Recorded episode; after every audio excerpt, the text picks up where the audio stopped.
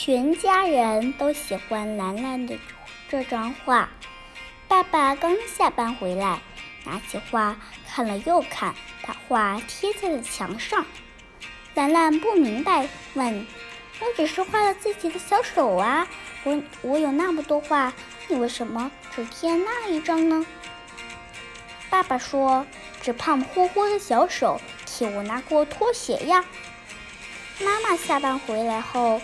看见画，笑着说：“这胖乎乎的小手给我写过小手绢呢。”姥姥从厨房里出来，一一下子就看见了画上红润润的小手，说：“这胖乎乎的小手帮我挠过痒痒啊。”兰兰明白了为什么全家人都喜欢这张画，她高兴地说：“等我长大了，小手变成大手了。”他会帮你们做更多的事情哦。